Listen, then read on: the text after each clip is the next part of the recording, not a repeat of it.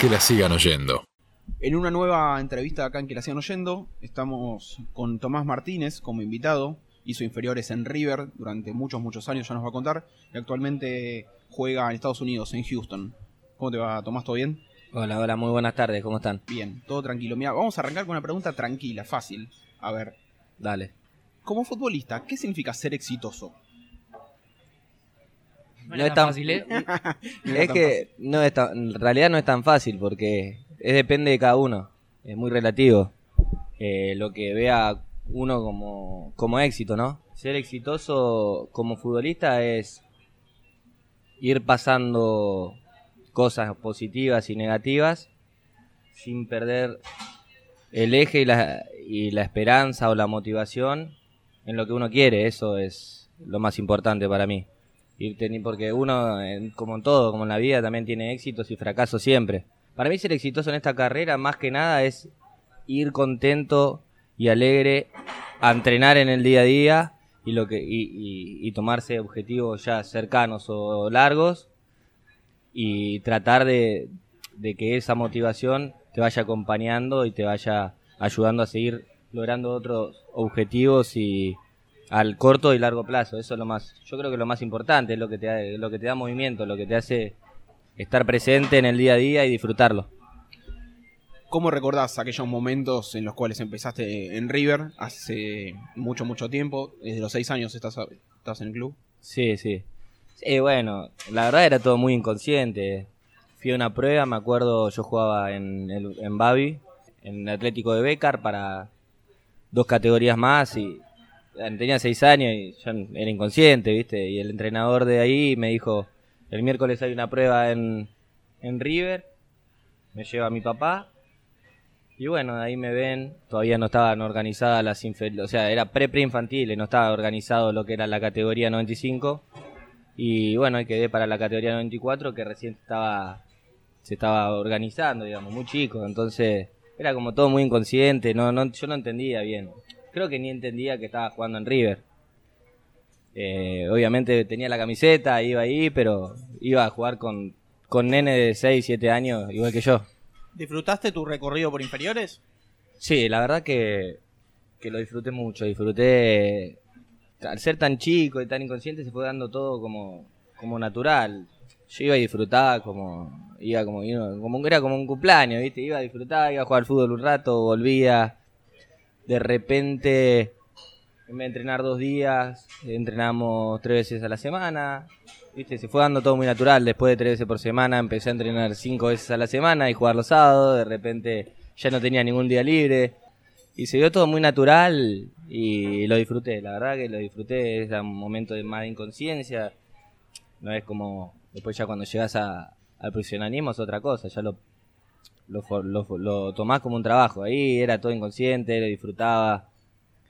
Si bien tenía una presión que yo no entendía bien que era lo que me pasaba, era, era un disfrute, ¿viste? Yo siempre lo traté de disfrutar y lo vi con...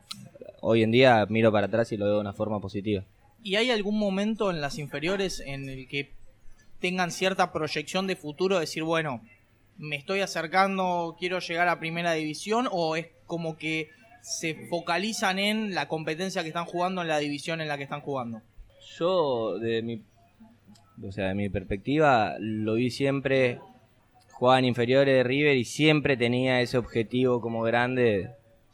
Como yo ya sabía, o sea, yo sentía que iba a llegar, ¿viste? Eso es algo que le pasa un montón, ¿viste? Sentía que iba a llegar y que, o sea, lo que yo pensaba o idealizaba iba a suceder. Pero en realidad muchísimas veces no termina pasando, entonces Creo que eso es importante del lado de- del entrenador o del que te educa, no solo como jugador, como persona, te vaya diciendo que, que eso que vos estás pensando, eso que estás idealizando, muchas veces no termina pasando. Porque tenía compañeros de 8 o 9 años que competíamos todo el tiempo y, y bueno, después a fin de año le decían, no, mirá que te toca quedar libre, entonces había chicos que sufrían mucho porque no entendían que, que no iban a llegar a primera en River, ¿viste? Que era su sueño. O que estábamos compitiendo todo el, todo el tiempo para, para ganarse un lugar. Pero era así y lo iba viviendo de una forma natural algo que es una competencia, que es algo, como yo te digo, yo lo disfruté Como mucho y lo competir viví. con compañeros, Sí, inclusive. sí, claro, y, y bueno, pero lo viví yo como de una parte porque me pasó, ¿viste? Me, lo llegué a jugar en Primera River y hice todas las inferiores y jugué siempre, me tocó jugar siempre, pero el que no le toca jugar, el que no. Yo después de más grande me, di- me di cuenta cuando no empecé a jugar en la primera, digamos. Claro. Como que se fue dando todo y lo disfruté mucho porque me estaban pasando cosas que yo iba idealizando y se me iban dando, pero a muchos no le pasa. Y es una realidad y también hay que decirlo y hay que educar y hay que hay que tratar de ayudar de ese sentido que, que no siempre termina pasando y no es la muerte de nadie ni, ni tampoco de dramatizar tanto porque es un al final es como cualquier otro trabajo y en ese momento era un juego. Me quedo con lo que dijiste antes de que el éxito tiene que ver con las motivaciones y los objetivos que uno se va poniendo y cómo va atravesando los momentos buenos y los momentos malos y a pesar de eso logra mantenerse. ¿Qué te pasó a vos cuando, imagino que habrá sido un sueño muy importante jugar en la primera de River, terminás decidiendo que te tenés que ir? Digo, ¿cómo hiciste ese cambio, digamos, desde tus objetivos y desde decir, bueno, listo, esto que yo pensaba, capaz no es tan así, tengo que moverme hacia otro lado y ver cómo sigo? ¿Cómo, Dur- cómo fue eso? No, durísimo. Durísimo. Cuando yo me voy de River, para mí fue durísimo. Porque, claro, es como esto que la pregunta anterior. Yo estaba idealizado que iba a ser todo perfecto y se me iban a dar todas las cosas y, y se hablaba que iba a ser, no sé, el próximo Alessandro, el próximo Aymar, el próximo Lamela, el próximo Manu Lanzini. Y pensé que iba a ser así. Y claro, vos lo idealizás así. Porque obviamente querés que te pase así. Y aparte hay una presión que te dice, tiene que ser así. Sí, una presión externa y que muchas veces después se internaliza, ¿no? Sí, Digo, se internaliza, también vos vas viendo todo lo, lo- de afuera y, vas diciendo esto tiene que pasarme a mí, Eh, o sea, lo, lo- como lo certificás.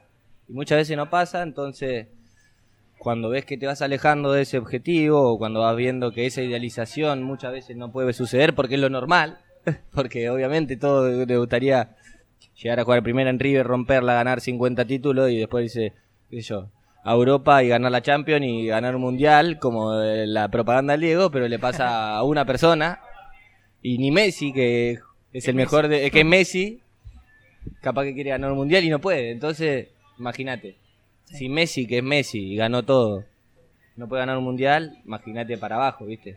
Lo que pasa es que, claro, todos queremos ser Messi, todos queremos ser Maradona y todos queremos que lo pasen lo mejor, como a cada uno de nosotros en cada parte de su trabajo.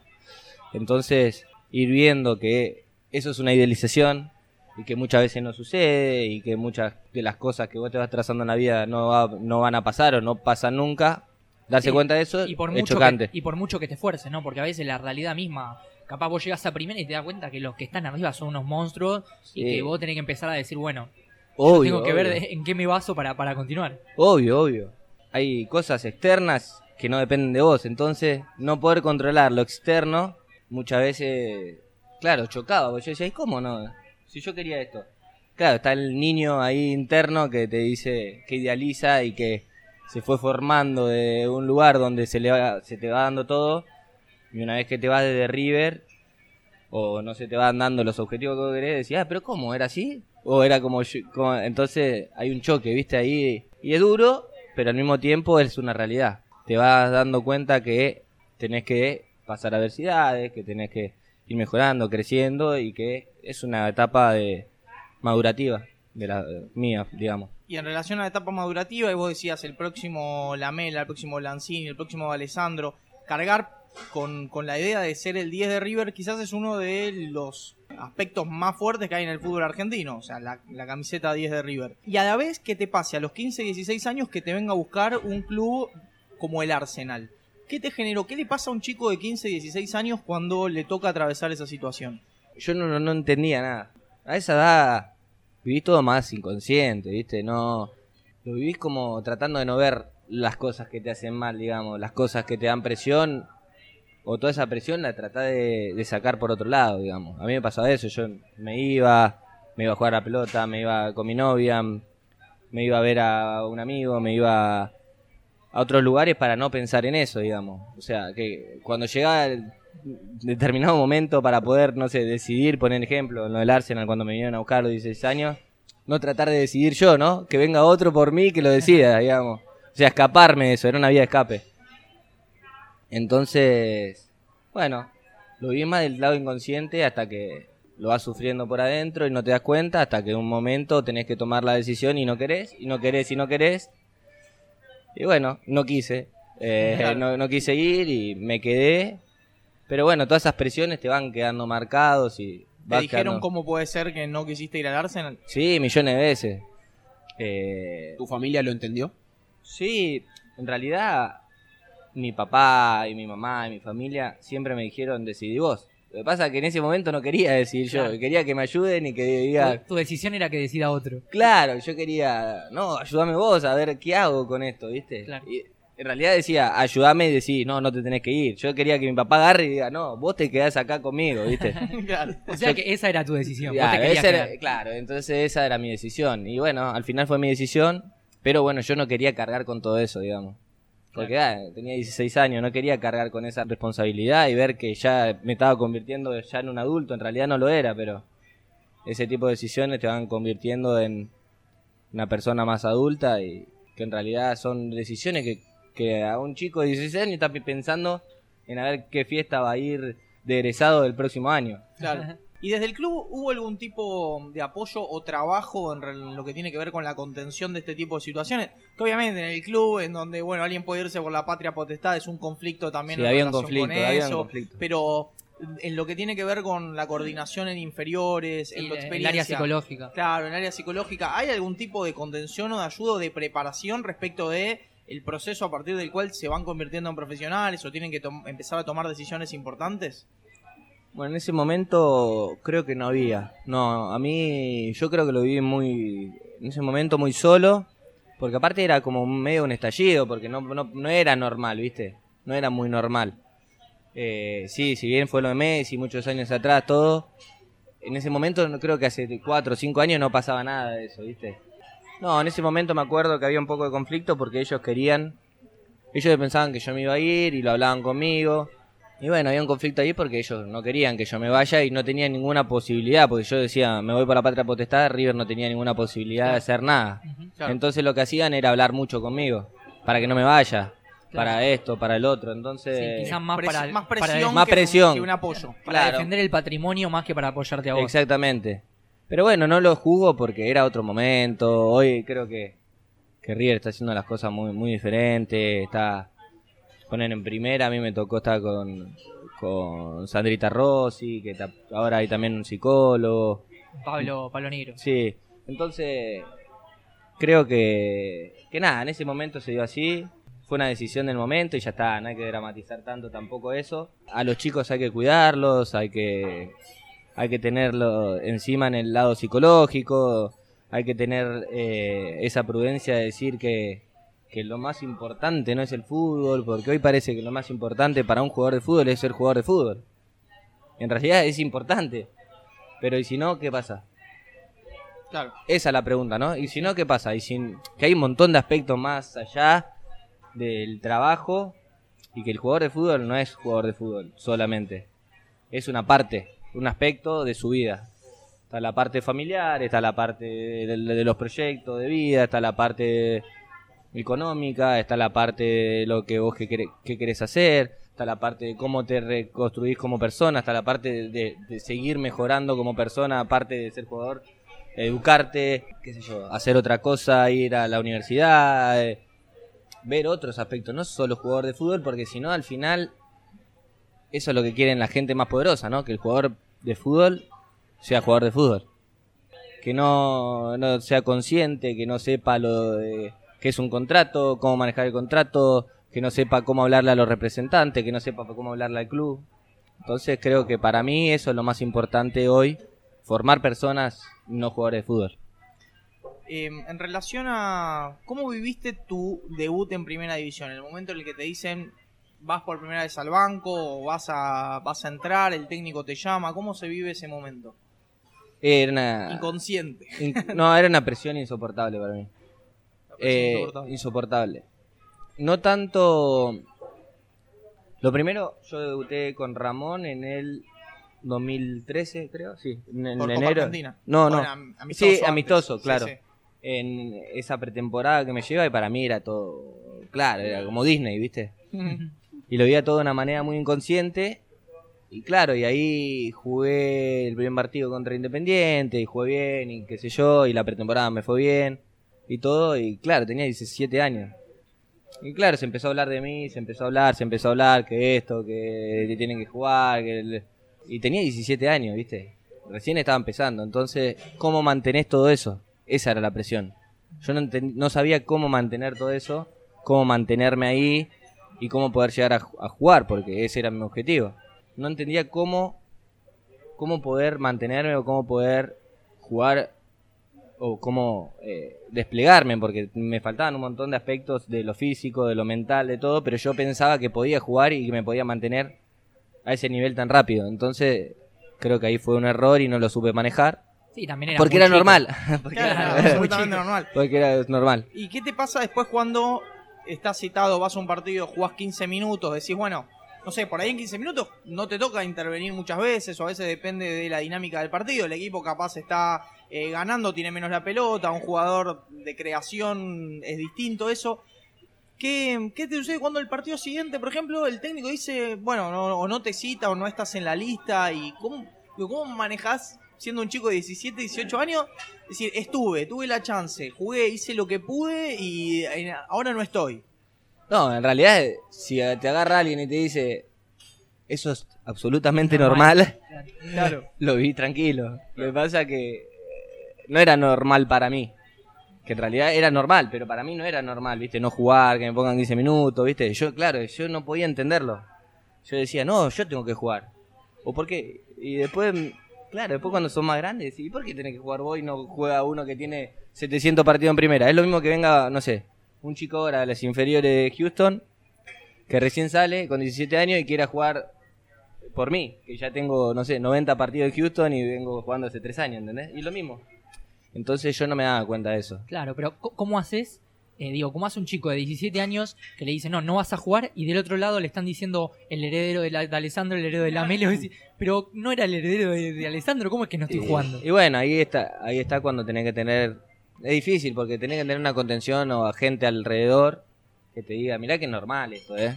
Claro, mirá que no. Paciencia. Paciencia, vos podés, si querés, ser de Alessandro, o se te pueden ir dando las cosas así. Pero si no, capaz que no es ahora, o capaz que dentro de unos años cuando ya tenga la espalda para poder aguantarte eso, ¿viste? Y con capaz lo- no es en este club. O capaz que no es en este club. Y con los compañeros, pues pienso, por ejemplo, en un caso eh, parecido al tuyo, eh, Seba Driussi debutó también con Ramón, más o menos para la misma época, Sí, sí. eh, con una edad similar, también 17 años, le costó muchísimo eh, encontrar un lugar eh, en el club y por ahí era una persona que estaba viviendo situaciones similares a las tuyas o había otros compañeros.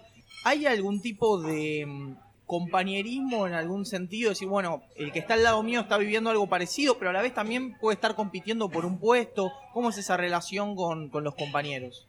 En realidad no se habla de eso, ¿viste? No se habla, che, ponele, no, yo, nosotros nos juntamos y hablamos de cosas de pibe de 18 años, ¿viste? Cómo juega este, cómo juega el otro, lo que sea, o uh, cómo no jugué. No decimos, no te das cuenta de decir, che, mirá que, gordo, ¿cómo haces para aguantar la presión esa, viste? Claro. O cómo eh, cada uno lo va manejando a su manera y va viendo cómo lo puede llegar a manejar, porque aparte no es solo la presión que tenés ahí en el club, es la presión familiar, la presión de, de la prensa, la presión, hay muchas presiones ex- externas que no te dan ni cuenta, entonces no pones, yo no hablaba con Drew y decía, che, gordo, ¿cómo lo estás manejando esto? ¿Cómo Claro. manejás? Nada, nos poníamos a jugar la play y tratábamos de ver, uh, mira, ¿viste el golazo que hizo Messi de tiro libre? Claro. Es una realidad, no te lo pones a hablar de eso. Claro, lo irónico es que quizás si se pusieran a hablar de eso, probablemente podrían haber llevado los dos mejor toda la situación, porque muchas veces el, el hablar con alguien y ver que no está solo y que al otro le está pasando lo mismo y que están viviendo situaciones similares también lo puede ayudar a decir, no, mira, capaz que yo, no sé, hago tal cosa y me sirve y vos capaz probás y te sirve. Sí, pero no existe eso porque en realidad, bueno, a mí no me existió en ese momento porque no lo veía. No, no, está claro. No lo ves. Sabías que podías hacer eso, digamos. Claro, no sabía, no tenés idea, no. lo vivís de una forma que va pasando los días y vos te vas aguantando la presión y la vas aguantando como vos querés o como vos podés y vas viendo cosas y cómo soportarlo en el momento, ¿viste? Hasta que no lo soporta más. No sabés ni lo que te está pasando por adentro en realidad. O sea, lo tratás de tapar. O sea, nadie quiere ver la presión que tiene o, o las cosas que le van pasando que no que son en realidad en, un cierto sentido un poco desagradable, ¿viste? Vos querés ver todo que te vaya súper bien y que está todo perfecto, todo perfecto, todo perfecto. Eso sí. Y a la vez hay una imagen construida desde los medios de comunicación, por ejemplo, a partir de la cual los deportistas o los futbolistas en este caso no pueden tener debilidades, ni pueden mostrar signos de eh, ninguna falencia o lo que fuera. Sí, miedo, vemos- presión. O miedo. Vemos ahora salieron muchísimos casos en la NBA de jugadores que dijeron yo tuve ataques de pánico, yo tuve, sufrí depresión, y ese tipo de cuestiones y dices, no, bueno, pero a un deportista profesional no le tiene que pasar eso. ¿Cómo te llevas vos con esa construcción también? E inclusive converte en los medios de comunicación más asiduamente de, de lo que era por ahí alguna nota aislada en inferiores. No, es exactamente eso que decís. Lo que pasa es que no lo ves. A ver, hasta un, llega un punto. Yo ahora, porque tengo cuatro o cinco años de, de psicología, ¿no? ¿Viste? Voy a la psicóloga hace cuatro o cinco años. Pero si no, no lo ves. O sea, vos no lo querés ver. En la realidad. Hasta que la empezás a pasar mal y empezás a ver cosas internas que decís de dónde me estoy poniendo triste y no sabes cómo sacarlo. O me estoy angustiando y no sabes por dónde salir. O me, no sé. Cada uno lo saca a su manera, pero cada uno sale de cierta forma y trata de resolverlo de, una de una forma o de otra. Yo a mí en ese momento cuando me voy de River que estaba estaba mal porque la, realidad es que yo no pensaba que iba a pasar eso porque pensaba que iba a jugar y que esto que el otro mi salida de escape fue ir y hablar con la psicóloga que bueno que hoy en día sigo estando y bueno, eso me ayudó un montón a ver un montón de cosas, un montón de aspectos y a reflexionar un montón sobre mi vida y sobre las cosas que me iban pasando. Que creo yo, si no iba a la psicóloga o si no tenía ese apoyo eh, psicológico o mental, no lo iba a ver y seguramente iba a seguir estando eh, tapando un montón de cosas que hoy en día no las tapo y obviamente que me que duelen un montón de cosas, o- pero las ves. Entonces no lo tenés adentro, sino que lo podés expresar para afuera. ¿Y el contexto los invita a ustedes a taparlas? ¿Les exige que las tapen? ¿Cómo funciona eso? Sí, obviamente. Todo, a ver, el contexto. Yo creo que no sé si solo en el fútbol, en, en toda la vida. Tengo amigos que también, o sea, le pasan cosas en la vida o lo que sea y en vez de hablarlo, lo tapan con otra cosa, que capaz de saliendo a bailar o haciendo un montón de cosas, ¿viste? Creo que todo es un contexto cultural, ¿viste? Que lo malo, lo que no se puede, veces, las cosas que tenés interna o que es débil, entre comillas, o tu debilidad o las cosas que te molestan o que te angustian, las tenés que tapar o las tenés que meter bien para adentro y guardarte la voz. Creo que es algo, desde mi punto de vista, de mi perspectiva, es algo cu- cultural, ¿viste? Y cuando llegaste a España, ¿cómo asimilaste que ibas a, tener nuevas experiencias, que iba a ser totalmente diferente a lo que viviste en River desde chico, eh, y que arrancaba, digamos, una nueva etapa eh, en tu carrera que te podía deparar cualquier cosa? Porque llegaste a Tenerife y era tota- completamente diferente a lo que habías vivido hasta ahora, hasta ese momento. Sí, lo que pasa es que cuando llegué a Tenerife vi la realidad. Vi que ya no estaba más en River, que... Ya, perdón, ¿ya habías hecho eh, terapia con. Digamos, ya habías trabajado estos temas previo a irte a Tenerife? No, no, no, yo estaba recién arrancando terapia ahí. Entonces, ese creo que fue también un momento duro Claro. para mí porque no entendía nada. Llegué ahí, pensaba que, no sé, que iba a jugar en Tenerife y- en mi cabeza, ¿eh? Y íbamos a ascender, ¿viste? Íbamos a ascender y iba a jugar en la Liga de España y iba, todo se iba a retomar, ¿entendés? Como que también a mí se fue dando todo muy rápido y muy de golpe. En un momento estaba en la selección sub-20, en un momento era figura, en un momento se hablaba de River, en un momento me vino a ver el, Arsenal, en un momento me vino a ver el Barcelona. Entonces, como que yo no entendía cómo no seguía en esa línea mi carrera. Cuando llegué a Tenerife vi la realidad y que no iba a ser todo tan fácil como yo me imaginaba en mi cabeza que iba a ser. ¿Cuál era la realidad? No, que había pasado de River y de la sub-20 y de jugar un mundial a Tenerife en la segunda de España. Pensaba que ya mi, o sea, mi carrera había terminado ahí. Eso sentía yo. Pensé que mi carrera ¿Y había cuánto ter- tenía? ¿21 años? ¿20, 20 años. 20 años. Pero yo sentía por dentro Claro. como que todo eso que yo idealizaba, el- la propaganda del Diego diciendo eh, yo voy a jugar en el- voy a Ganar ganar mundial, y todo eso no estaba pasando y que no iba a pasar nunca más porque ya estaba en la segunda de España. No había forma de volver para adelante porque de pasar a jugar en River a, pensar que iba a ser un ídolo en River, a pasar a jugar en Europa, a ganar una Champions, a ganar un mundial, pasaba a estar en la segunda de España en Tenerife. Entonces yo sentía que ya no había forma de volver para adelante, ¿entendés? Muchas veces se cae en, en un individualismo y, y se, digamos, se omite la parte del contexto, ¿no? Yo, a mí siempre me, me llama la atención el, el caso Lamela, por ejemplo. Lamela, también parecido, que se lo quiso llevar al Barcelona de chico, Sí. eh, después llega River, tiene un buen rendimiento en River, pero Lamela eh, se va al descenso con River. Digo, como muchas veces eh, el jugador está asignado por el momento que le toca atravesar en el club en el que está. Digo, vos te tocó también en un River súper poderoso, muy fuerte, donde también fue difícil encontrar un lugar. Digo, Sí. capaz la Mela en su momento también lo encontró porque en, en un River que era, eh, digamos, estaba bastante complicado con el descenso, no tenía un gran juego. Eh, y, y digo, muchas veces se anula dentro del análisis el, el contexto, ¿no? Digo, cómo, cómo estar en ese club en ese momento particular Sí. te hace a vos tener que modificar tus cosas. Y no depende de vos. Exacto, bueno, hay cosas que son externas, que bueno, eh, obviamente la gente no lo va a ver porque quiere, como pasa ahora, ir y el, el lunes al trabajo y cargar a la boca. Entonces, contra el fanático, mucho no se puede hacer, como pasa en todos lados, en la política pasa lo mismo. No está mal en el sentido de que cada uno lo vive como quiere. Y pasa eso y bueno, la gente va los domingos y se identifica, creo que le da un poco de identidad, creo eso, a la- al hincha, ¿viste? Le da identidad de decir, el domingo tengo algo para poder ir a disfrutar o para ir a descargarme o para ir a ver, que me dé identidad en el- la semana, ir y, hablar de fútbol, decir, eh, mira cómo jugó este, o le tiró un caño a este, o qué mal que juega el 10 de River, o qué bien que juega el 10 de River, o que cómo tiene que jugar el 10 de River. ¿Y cómo, cómo se dio tu llegada a Estados Unidos? Un lugar en donde no vamos a decir que se vive sin pasión, porque quedó visto que en la final de la, de la MLS Cup entre los Sounders y Toronto fue una locura. eh, la cancha, también el campeonato que, que obtuvo Atlanta hace poco, pero un mundo totalmente diferente al que, al que estabas acostumbrado a vivir. Juego um, en Tenerife para, para seguir con como El si recorrido. fuera el recorrido. Juego en, Defensa. Tener- eh, juego en Tenerife, me vuelvo en diciembre a defensa. Me llama Ale Coan, el profe que es un crack total. eh, y estaba Holland también, entonces fue loco porque yo hablo con el entrenador de, Tenerife y le digo, me voy. Me dice, no, no te puedes ir. ¿Cómo te vas a ir? Eh, dos días antes de que cierre el libro de pase. Entonces, estaba Guido, Guido Rodríguez, que yo soy amigo de él de inferiores. Y le pregunto, Guido, eh, ¿cómo estás? Sí, te fuiste para defensa. Y Guido recién llegaba, entonces...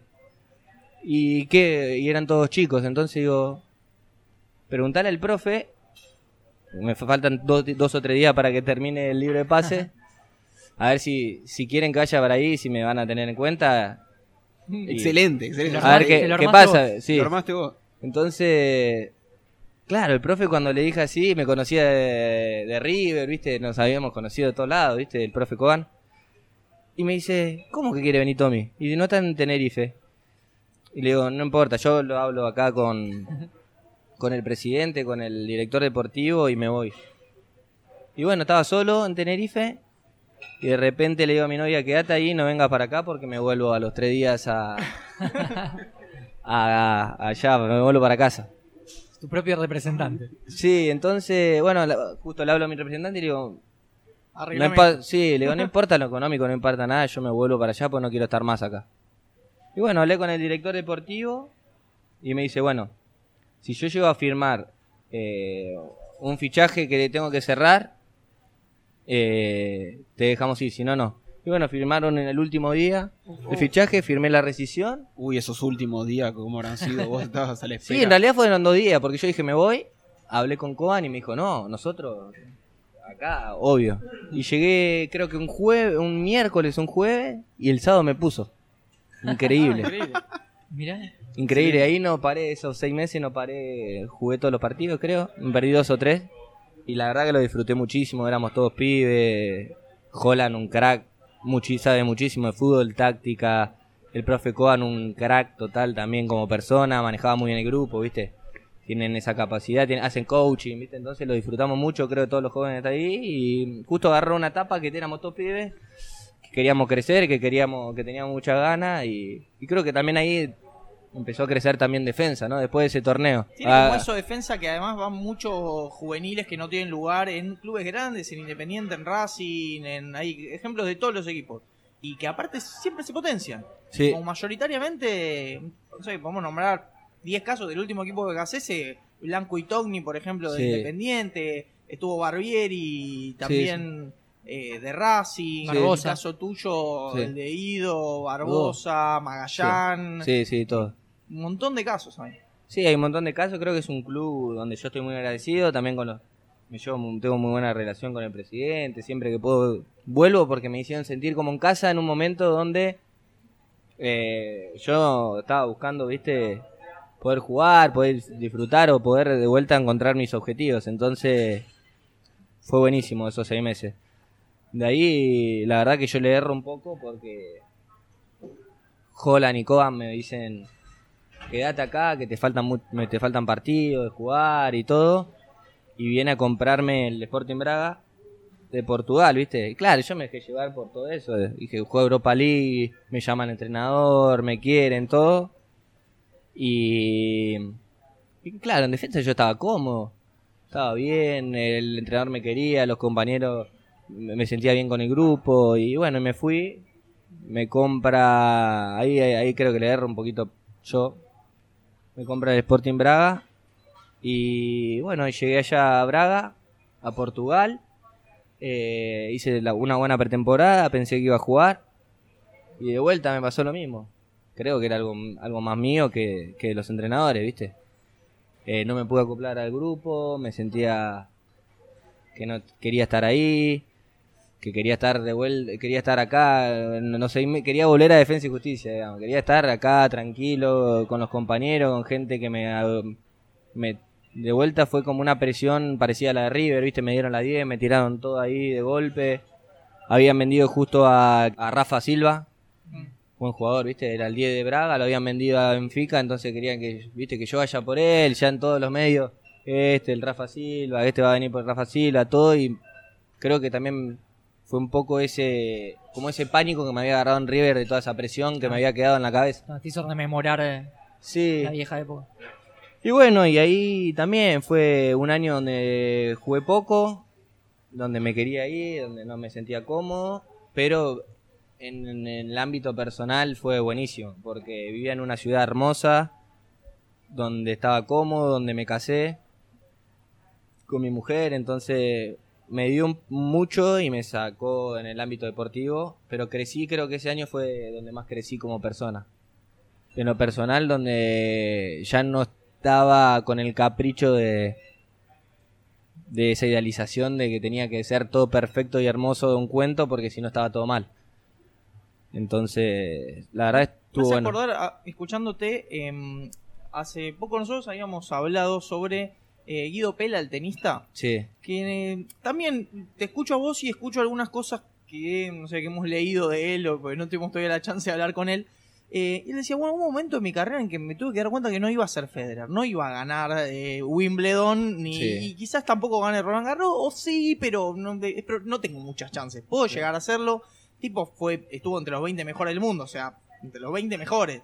Eh, me hace acordar un poco a esto de que en algún momento tuviste que romper con esta idea de, bueno, yo voy Sí. a tratar de hacer lo mejor posible dentro de lo que estoy, pero idealizar y tratar de alcanzar algo que nadie alcanza, porque nadie es Messi más que Messi. sí. Sí, y eh, que además- no me está sirviendo para nada. Y que además muchas veces es una imagen construida desde los medios, digo, porque Sí. le pasó, le pasó en River, le pasó después en Sporting Braga, digo, son los medios los que eh, te tiran la 10, los que te dicen que sos el heredero de tal. O el nuevo Messi, o el nuevo sí. Maradona, Claro. o el- Sí, es una idealización y aparte, capaz que lo podés hacer. Podés, yo el día de mañana o no sé, ahora en, Bra- en Houston. Hago una buena temporada y estoy tranquilo y feliz y lo que sea y te hago 15 goles, ¿viste? Porque puede pasar eso, puede pasar porque tenés las condiciones, ¿viste? Claro. Nadie del que llega ahí. Obvio. Pero es esa presión insoportable que te dicen lo tenés que hacer o lo tenés que hacer, ¿viste?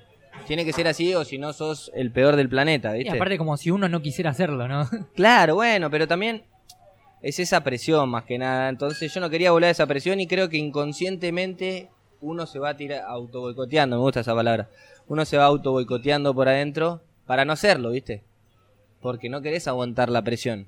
Obviamente, a mí me encantaría hacer 15, 20 goles, pero se ve que en ese momento no quería aguantar hacer 15, 20 goles y aguantar ese tipo de presión. Era como un poco, es un poco, hay una dicotomía ahí, pero prefería no jugar capaz y estar tranquilo que hacer 15, 20 goles y aguantar todo ese tipo de presión, que no estaba capacitado para aguantarlo a esa edad. También tenía 21 años, no era que tenía... Sí, sí, sí. ¿Y ¿Cómo se dio el hecho de que jugaste poco? Porque te llevaron para hacer el 10, Sí, pero bueno. fue más por tu rendimiento. o- Y un poco de todo, yo creo. Eh, me llevó el entrenador, hice toda la pretemporada de titular. Después el primer partido jugamos la copa de la, ¿cómo se dice? La taza de la liga, que era el campeón contra Benfica. Era. Y me dejó fuera del banco. Había hecho toda la, pretemporada y me deja fuera del banco. Y de ahí, no sé, no empecé a jugar, fue iba al banco, iba al banco, iba al banco, no jugaba, iba al banco, iba al banco, iba al banco, no jugaba. El entrenador que me llevó estaba ahí en la mira porque perdió los primeros partidos. No jugaba mucho, me dijo, no, vos te tenés que adaptar, ¿viste? Él me quería mucho a mí, ¿viste? Sabía que yo po- podía jugar, pero me decía, en, ese- en este momento todavía no está porque tenés que acoplar, es normal, porque la liga portuguesa es difícil, es diferente. Pero bueno, eh, después lo echan a ese entrenador, viene otro portugués que era quería solo jugadores portugueses. Y a veces se te dan cosas externas Claro, que no te dan más que nada, sean cosas, eh, pasan cosas, ¿viste? No, a veces no depende todo uno y de las cualidades. También hay cosas dentro del club políticas, un montón de cosas. Y bueno, no jugué. De repente eh, pasaban seis meses y no, ju- no jugaba. Y yo mismo dije, bueno, para, para estar en el banco y jugar 15 minutos, déjame ir a jugar, al, ¿viste? a bajar al Braga B, que jugaba en la segunda. Y increíble, jugué los últimos 14 partidos del Braga B y salimos tercero, que nunca había pasado en la historia del Braga B. Jugué bien. El entrenador del Braga B. eh, acá. el- no, el entrenador de Braga B lo pasan a- A la- al primer equipo y cuando termina el torneo, que habíamos salido tercero, yo meto como 4 o 5 goles. Y me agarra el presidente cuando termina, el entrenador me quería para el próximo torneo, todo. Y me agarra el presidente y dice, no, te quiero vender. Justo había salido lo de Houston y ahí me fui para Houston. A mí me gusta quedarme con, con lo que vos te vengo escuchando como en todas tus anécdotas de los diferentes clubes y le encuentro una similitud y un patrón en común donde vos eh, rendiste y es que fuiste feliz y, y lo disfrutabas. Exacto. Digo, como sí. muchas veces el jugador de fútbol no puede, el jugador de fútbol en general los deportistas eh, no pueden detectar que parte de, digamos, a pesar de ser un trabajo, cuando se disfruta, cuando se hace motivado y con ganas, eh, se, logra un verdadero rendimiento. Digo, eh, cuando vos mencionabas a Guido Pela, Guido Pela eh, dice que cuando empezó a reconocer sus limitaciones y a entender que parte eh, de- de- del deporte era saber que no iba a hacer nada, pero hacer lo mejor que puede y disfrutar del lugar en el que está, empezó a jugar mucho mejor. O sea, muchas veces están como disociados la felicidad y el rendimiento, y la realidad es que van bastante de la mano, si bien no es una correlación lineal, digamos que si estás feliz vas a jugar bien, porque es muchísimo más complejo, es la base necesaria para poder, de mínima, poder rendir de manera aceptable. Sí, bueno, mira, para mí hay dos aspectos, ¿no?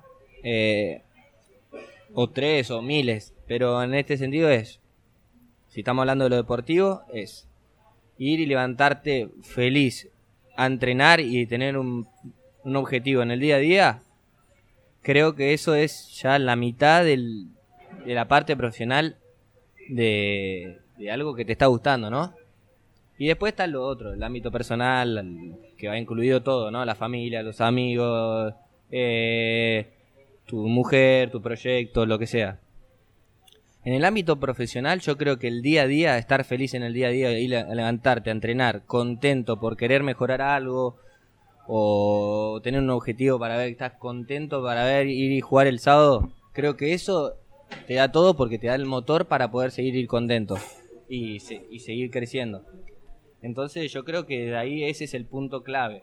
Cuando ya no puedo encontrar eso, o a mí en, en mi caso, de ir contento a entrenar en el día a día, no tener un objetivo, ponerle no ir y saber estar mentalizado a ver contra quién vamos a jugar el sábado, no encontrar esa motivación, ahí es cuando hay un punto de inflexión que me ha pasado varias veces de, de estar así y ya me tengo que ir, ¿viste? del lugar. Porque no lo o el lugar o cuando ya no puedo retomar eso, ahí creo que en lo que es profesional tengo que cambiar algo o cambiar algo de mí, de verlo de otra manera, o cambiar el lugar o el contexto donde estoy. ¿Por qué hay tanto futbolista que argentino que va está en Estados Unidos y dice yo de acá no me muevo, estoy muy tranquilo, los clubes están recontra organizados, mi vida está organizada, la gente es pasional pero no te vuelve loca, los medios de comunicación no son la locura que son en Argentina. Eh, ¿Qué te sucede a vos con todo eso? A mí me gusta mucho esa parte, tranquilidad que hay para, no sé, perdés un partido o, no sé, estamos concentrando en Nueva York y cada uno va y come por su cuenta, ¿viste? Tenés esa libertad de decir, "Mira, estoy acá y no me estoy, eh, no tengo que estar Encerrado en la, casa. sí, la dos, la Estoy dos días. recorriendo la ciudad. Claro, estoy recorriendo la ciudad y no pasa nada, ¿viste? pasa nadie nada. te conoce, nadie te dice nada, nadie te juzga. No tenés que estar do- dos días en el hotel, ¿viste? Pensando en el partido todo el tiempo así, como esa idealización un poco que hay acá, que se tenés que ir un viernes para jugar el domingo en el hotel y nadie puede salir del hotel y tenés que quedarte en la habitación jugando a la play con un compañero porque si bajás al lobby te van a decir algo, si te vas a dar una vuelta te van a decir algo, o no puedes salir porque a ver si no llegas a concentrar te vas a ir de fiesta, entre comillas, ¿no? Sí. Porque eso es lo que se ve de afuera. No te conoce nadie, nadie te va a decir nada, pero bueno, después a mí me gusta mucho también esta cosa que tiene el fútbol argentino, que vas a un estadio y se vive como un, no sé, un espectáculo diferente eh, a lo que se vive en otros lugares. Hay en otros países que me pasaba que ya íbamos a jugar y íbamos a buscar el empate, porque decíamos, no podemos ganarle, imposible ganarle. En realidad es una realidad, Sí. pero acá no, no pasa eso, entonces tiene esa, esa parte competitiva que está buenísima, que es lo que yo me crié, no digo que esté mejor o peor que en otros lados, pero es que siempre vas y, y tenés esa, pos- esa posibilidad o esa mentalidad de ganar, no importa el aspecto externo, digamos. En algún momento mencionabas la cuestión de los poderosos, así lo llamaste. ¿Te has encontrado con situaciones tensas, digamos, con gente del ambiente futbolístico? Muchas veces que decís, bueno, ¿qué hace esta persona acá eh, en esta situación? si bien los dirigentes o los presidentes o lo que o lo, lo que sea tienen que estar con el equipo, tienen que estar tienen que tener un poder, tienen que estar sobre, ¿no? Porque tienen tienen muchísimas eh, responsabilidades dentro de un equipo, dentro de un club, ¿no? Entonces, creo que, que sí ha pasado y yo no lo entendía así también.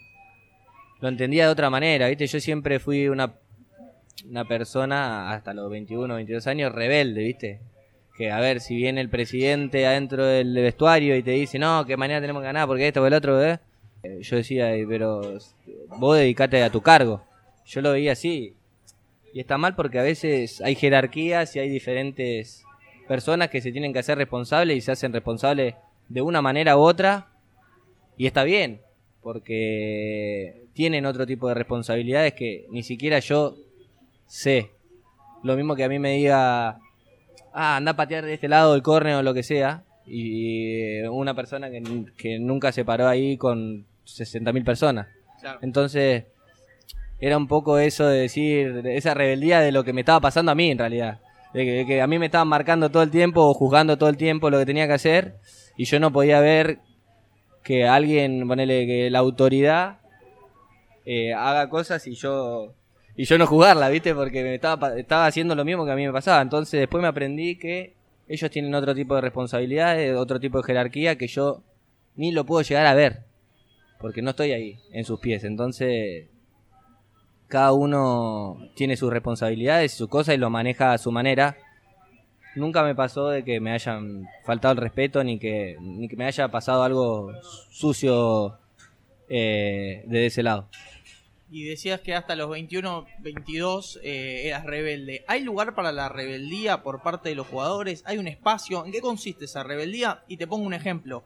Eh, en las últimas elecciones, o incluso ahora también con situaciones políticas como el caso de Bolivia, eh, hay grupos de futbolistas que han decidido manifestar una posición política en relación a determinado proyecto. Un elemento, muchas veces, o el caso de Comar también, que mm, hace laburo de militancia y ese tipo de cosas, y muchas veces el discurso es eh, dedíquense a jugar. Sí. Eh, ¿Por qué Sí. el futbolista no, o no le cuesta comprometerse con la realidad? Si es que le cuesta, es una cuestión que tiene que ver con el contexto. ¿No hay lugar para la rebeldía en el mundo del fútbol? Es depende de cada uno y es depende cada uno cómo se acopla al contexto, porque obviamente el contexto está y te dicen vos tenés que ser de cierta manera, de tal forma, como hay millones de etiquetas. Y bueno, ahí está en cada uno cómo resolver eso, ¿no? En en qué punto quedarse y en qué punto ir más o en qué punto menos. Pero al fin y al cabo, uno tiene que ser inteligente en cómo hablar, en cómo manejarse en este contexto, porque tampoco vas a, a ser rebelde al, al extremo porque no va, ni tampoco te vas a quedar haciendo cosas que, que no van con vos. Entonces, yo creo que ese es el punto hasta dónde ir y hasta dónde no. Obviamente yo no me voy a poner a hablar de política, ni me voy a interesar, o sea, a hablar de política en el mundo del fútbol porque no va, porque es otro tipo de contexto. Prefiero quedármelo para mí guardado y hacer cosas de mi punto de vista político, que, que es lo que yo pienso y que es no- lo que no pienso, pero nunca lo diría en un programa, ponerle de fútbol. No lo, no lo demostraría porque creo que no, no es favorable para mí, porque... porque No porque no tengas la inquietud, la- sino no, no, porque- Te virtualizás, ¿viste? Y cada uno lo hace... Capaz que hay un montón de jugadores que, que son políticos, no políticos, Sí, que tiene una eh, mirada política. Sí, tiene una mirada política y no la van a hablar en un. Ponele, no vas a escuchar después de un partido que ganó porque ganó Cristina o esto o lo otro porque no va en ese contexto. Eh, pero bueno, ahí están cada uno y cómo lo viva y cómo se maneje, digamos. Dijiste un par de veces la palabra inconsciencia. Y por lo que estuvimos charlando, también manifestaste que hay algún momento que con el trabajo psicológico lograste, supongo que volverlo algo consciente las cosas que te estaban pasando. O dijiste, bueno, yo no me daba cuenta y me estaba pasando esto y lo otro. ¿Sentís que eh, a tu carrera le sirvió ese trabajo de hacerlo consciente? O, o que por ahí eh, vivir en cierto plano de inconsciencia favorece hacer muchas cosas que les exigen a los futbolistas que bueno cuanto menos piense cuando un futbolista menos piense que está jugando con 80.000 personas que lo están viendo y 100 millones por televisión mejor No, para mí no. Para mí lo más, o sea, porque al fin ese nivel de inconsciencia no es que se está yendo a algún lado la inconsciencia. O sea, vos lo haces inconsciente, sí, vas a tirar un caño con 80.000 personas, no vas a sentir esa presión, todo, pero después queda adentro eso, yo creo. Sí, o sea, sí. no es, o sea, lo tenés que expresar de alguna manera. O sea, no podés decir, eh, qué sé yo, yo no estoy nervioso. Cuando sí estás nervioso. Entonces ese grado de inconsciencia de decir, ah, no me importa nada, ah, no estoy nervioso, ay, no siento angustia, no, no tengo miedo de irme a otro club, no tengo miedo que me echen de River, no tengo miedo de, de, eso, de, de- de no ser el mejor, ¿entendés? Está adentro. Por más que vos digas, no, no, no, no, no, por algún lado sale eso, ¿viste? Yo creo eso, ese es mi punto de vista. Entonces, hacer consciente todo ese tipo de cosas, no solo para el fútbol, para la vida, creo que te da un montón más de herramientas eh, para que todas esas cosas no vayan quedando adentro. Sí, me parece que a lo, que ibas, eh, que sí, digamos, eh, está bueno es que el nivel de inconsciencia está bueno utilizarlo cuando esa inconsciencia implica quizás no reconocer ciertos contextos. A lo que voy es, si vos tenés trabajada tus cuestiones de fondo, como los miedos, las presiones, la ansiedad, está bien que seas un poco inconsciente en el sentido de, bueno, listo. No, no, no sé, vamos a jugar contra el mejor eh, de visitante, bueno, hay que ser inconsciente, vamos a buscarlo, sí. vamos a ir para adelante, ¿eh? por ejemplo eso. Pero es lo que vos decías, si vos no, vos no modificás, haces consciente lo inconsciente, ese inconsciente después eh, tiene, tiene efecto. O sea, por más que uno no lo ve y lo quiera tapar, tiene efecto y tiene efecto sobre todo en el rendimiento. Porque, a ver, vos decís, bueno, eh, no siento ansiedad, no siento ansiedad. Cuando llegue el momento, la ansiedad es automática, es una reacción automática del cuerpo y la vas a sentir. Y si vos no la hiciste consciente y no adquiriste herramientas para enfrentarte a esa ansiedad, cuando te agarra en pleno partido, no tenés manera de solucionar los problemas. Claro. Digo, justamente está buenísimo eso, que vos, que vos puedas decir que hacer consciente lo inconsciente te sirvió para eso, porque realmente much- hay mucho desconocimiento eh, y un una falsa creencia quizás de que listo, lo tapo y ya está. Y Claro. todo en el inconsciente sigue estando y está todo el tiempo latente y todo el tiempo sale. Sí, a ver, hay, mo- hay momentos donde se puede tapar y ser más inconsciente y hay momentos donde sale la o sea hay momentos donde se no es todo blanco negro tampoco. Hay momentos donde vos lo disfrutás y salís a jugar y decís ah, ojalá que meta tres goles y esto el otro y lo salís a disfrutar. Y hay momentos donde todo eso no se puede manejar digamos. Querés jugar al fútbol y ser el nenito de seis años que va y se va a divertir. Y hay momentos donde eso no lo puede manejar y hay que trabajar toda esa parte inconsciente que sale la ansiedad, que salen los miedos, que sale todo eso. Como todo, hay momentos y momentos. Hay momentos donde vas a estar eh, mucho más claro mentalmente y vas a decir, ah, esto es esto, esto es esto, esto es ot- esto es esto. Y hay momentos donde hay ciertas presiones que no puedes manejar, que es mucho más saludable, entre, entre comillas, hacerlo consciente y trabajarlo. ¿Cómo se fue dando a lo largo de tu carrera tu relación con los medios de comunicación?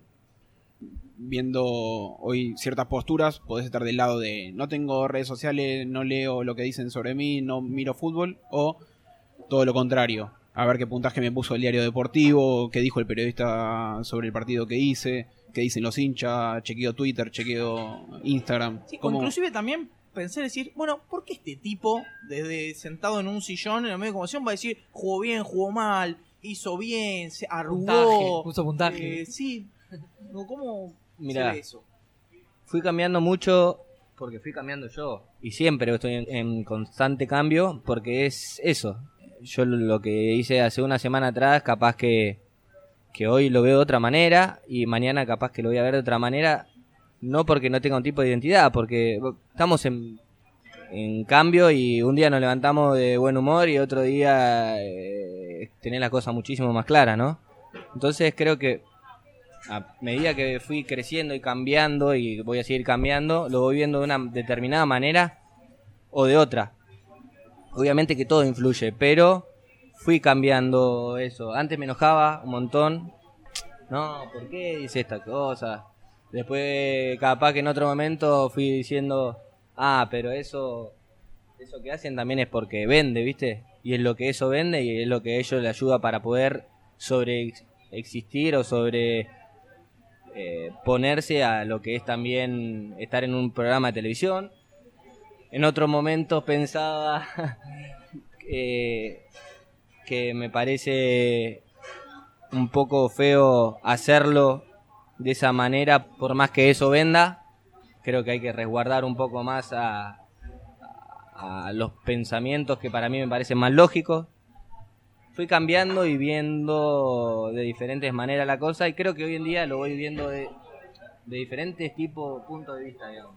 No algo bien concreto.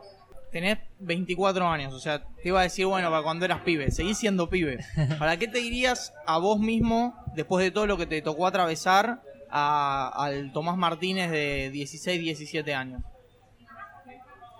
Uh, hoy en día me No diría... te cobro la sesión de terapia. güey. No, está bien. No, yo- hoy a- ahora a la tarde tengo que ir, así que imagínate, ya estoy haciendo doble sesión. Muy bien. Eh, no, me, la verdad que me diría que no me apresure a ese Tomás de 16, 17 años. Que, mm, que aprenda a poner límites externos e internos. Eh, y que no, que nada, que a medida que vaya pasando la vida van a haber obstáculos y aprendizajes y va a haber momentos buenos y momentos malos y, nada, que es la vida y que lo tengo que ir aprendiendo a medida que vaya pasando el tiempo a, digamos a caídas y también a, cosas malas y a cosas positivas. Que la sigan oyendo. Que la sigan oyendo.